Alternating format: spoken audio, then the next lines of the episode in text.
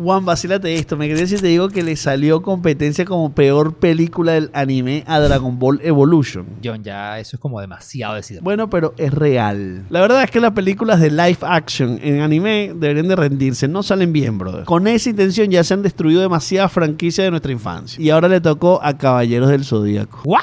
¿Cómo así? Este año Sony Pictures estrenó Caballeros del Zodíaco El Inicio. No vale, en serio.